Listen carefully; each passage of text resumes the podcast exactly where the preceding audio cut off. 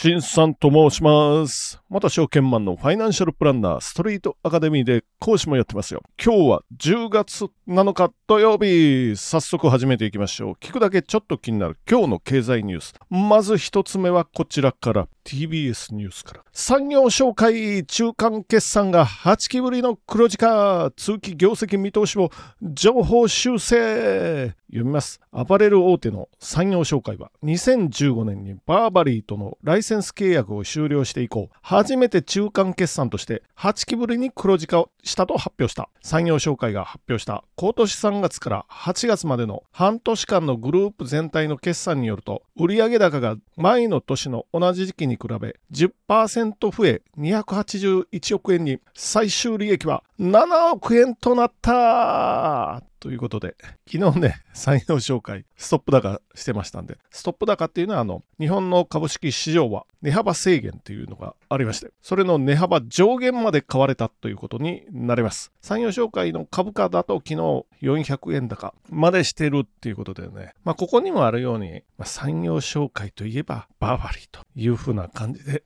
言われてたんですけれども、2015年、そんなになんのかなっていう感じでね、まあ、ライセンス契約消えて、売り上げが、まあ、かなり減りましたよね、産業紹介。今手元にある決算が産業紹介のね、売上高の、まあ、最高だったのが1998年、25年前だったんですけど、あるいはまあ直近でもないか、2000年代は2007年か、2007年が売上高、2000年代は2007年が売上高一番、まあリーマンショックも前年ですから多くて。で、そっから行くと、まあライセンス切られてから4分の1ぐらいに売上減って、そっからちょっと回復途上ということですよね。2月期、来年2月期に、まあ最低だったところの、でもまだ倍までは回復してないっていう感じなんで、まあやっと黒字転換、今年の2月期黒字転換して、で、さらに増益しそうということ、増収、増益の見込みということになってますよ。まあこの決算の、中間決算の回復と、もう一つは自社株買いを発表しているので、これでよってストップ高しましたっていうことですよね、産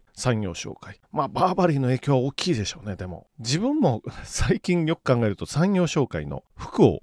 買ったなっていうのを思い出したというか、まあ知ってて買ったんですけど、で、これどんな服かっていうと、なんかジャージかなんかの素材のスーツのズボンですよ。夏用のやつね。あの涼しいとかっていう、夏になったら時々履きますよっていうことで、これはね、楽。かなり楽。ジャージ素材の夏用スーツのあの、まあズボンの部分っていうか、ボトムっていうんですかね、今。そういう、そういうやつ。これ楽、軽い、涼しい、みたいなそういう感じですよ。このトロッターかなんかって言ったかな。ブランド名トロッター？マッキントッシュ？なんか、なんかそんなやつですよ。まあ、産業紹介？トロッターとか、マッキントッシュとかで、まあ、興味ある人は探してみてください。まあ、そんなに高くないかな。ジャケットとかもありますよ。女性ものもありますよ。っていうことなんで、まあ、一本足打法みたいな形でやってて、そこを切られて、一本足打法っていうのは、あの、バーバリーですよ。バーバリー一本足打法でやってて、そこのライセンスを切られて、そこから回復していく、この産業紹介さん。ちょっと注目はしていきたいとは思いますけど、今テーマは低 PBR の改善なので、こっから改善するような会社を探していけたらいいんじゃないかなと思いますよ。あ、ちなみに産業紹介、PR9.4 倍。まあ安いかな。10倍を切ってる。PBR0.69 倍。まあこれも1倍を切ると安いということですよね。で、配当利回り3.9%。じゃあ、収益性の点でどうかな？ちょっとね。ROE 7%台なんで、まあ自分ならこの株はちょっと見送りかなと思いながら、あでもこれね、ROE とかもうちょっと改善したらいいかもしれない。と思いながら次のニュース行ってみましょう。次のニュースは飲食関係のニュースを2発ぶち込んどきましょうか。値上げ関係なので。次のニュースは朝日新聞からココイチ社長高級志向全く考えてない初の客単価1000円超え読みます。ココイチの愛称で知られる外食チェーンカレーハウスココ一番屋運営する一番屋の葛原社長は6日の決算会見で私たちは高級志向に持っていくことは全く考えてない。大衆的な街のカレー屋さんでありたいと語り、高級化路線に向かっているとの見方を否定したということで、まあでも、まあまあ高いかな、ココイチ。高いというか、高いとか安いっていうのはまあ主観の問題なんで、まあカレーに1000円。あ、でもね、やっぱりちょっと上がってきましたよ、カレーね。松屋のカレー、600何十円、700円ぐらいするのかな ?700 円弱かな？まあ、それからすると、まあ、僕もココイチ好きだったので、あ、好きだったという、この過去形かな？あ、好きなので、よく言ってましたけど、でも最近は言ってないかな。まあ、やっぱりね、まあ、ココイチといえば、まあ、自分が好きなやつですよ。なんと言ってもカツカレーで、しかも辛さのレベルを上げるので、5辛とかね。これにすると、今だと1000円とか超えるのかな？新しいご飯の量は少なめの 200g ですよ、みたいな。そういう感じですけど、またここでも自分語りをするんじゃないっていう、そういうお話ですけど、皆さんはどうな、どうなんですかね、これ。まあ、1000円と言っても、まあ、高いか安いかと言われると、まあ、今の感覚だとそんなに高くも安くもないっていう、まあ、個人的なこれ主観ですけど、まあ、ただし1年間に2回の値上げっていうことですよね。まあ、これは小麦とか、あるいはもう電気代も何もかも上がっていってるので、でしょうがないという、そういう感じですよね。時々は1000円台のカレーを余裕で食べれて、まあ、それぐらいがカツカレーね。いつでもカツカレーを食べれたらいいかなと思いながら、もう一つの値上げのニュースは、王将3回目の値上げ。餃子など7品目。王将フードサービスは6日、餃子の王将で提供する餃子や鶏の唐揚げなど7品目について17日から22から55円値上げすると発表したということで、餃子は店内飲食価格で22円値上げですよ。西日本価格でいいですかね。あ、東日本にしとこうか。東京とかね。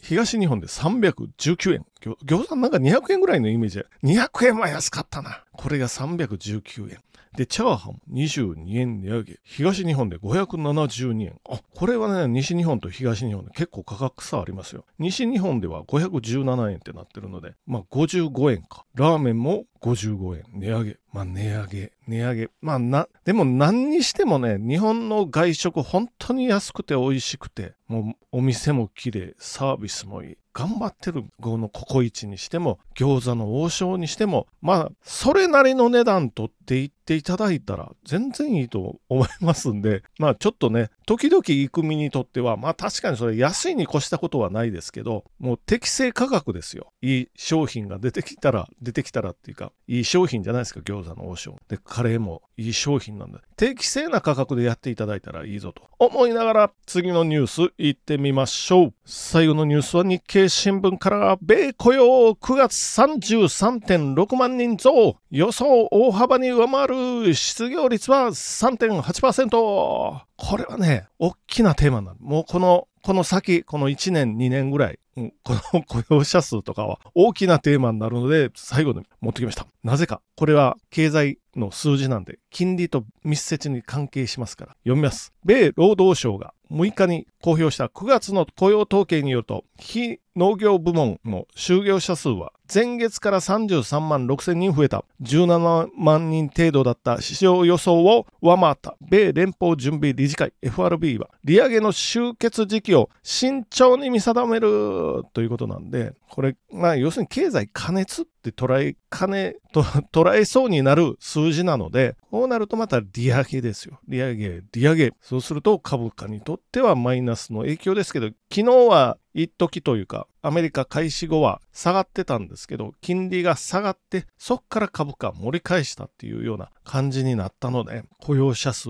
物価、物価に対する統計とかね、この辺は結構重要かなという風な感じになってきますよね。昨日あたり、まあアメリカの10年国債、結構金利的に荒い動きをしてるので、4.89までいってるとかな、4.9%目前ぐらいまで上がって、まあ30年債は5%超えてますよ。で、株価急落しましたけど、この債券ですよね、金利の低下、結局4.80で終わってるんですけれども、まあ、4.7%台まで下がったことで株価が上がったと。もう、もうこのね、金利ですよ。もう金利の相場、そんな感じにアメリカになってますよ。で、日本はアメリカ以上にもアメリカが1動くともう、もう、もっと1点いくつぐらい動かされるので、これアメリカね、雇用統計とか、まあ、さっきも言いましたけど、まあ、金利これピリピリしそうな感じですよ。でもも今なんとかね、均衡を保ってるような状況ですけど、まあ落ちると思うな。これ来年ぐらいまで にかけて、とりあえず落ちると思いますよ。個人的にはね、上がるかもしれないですけどね。このアメリカの長期金利によって、まあ株はもちろん動くし、半導体指数とかも動くし、もうどうなんのっていう感じですよね。日本も、まあ、10年国債金利1%に向けて爆心中ですから。これまた住宅ロー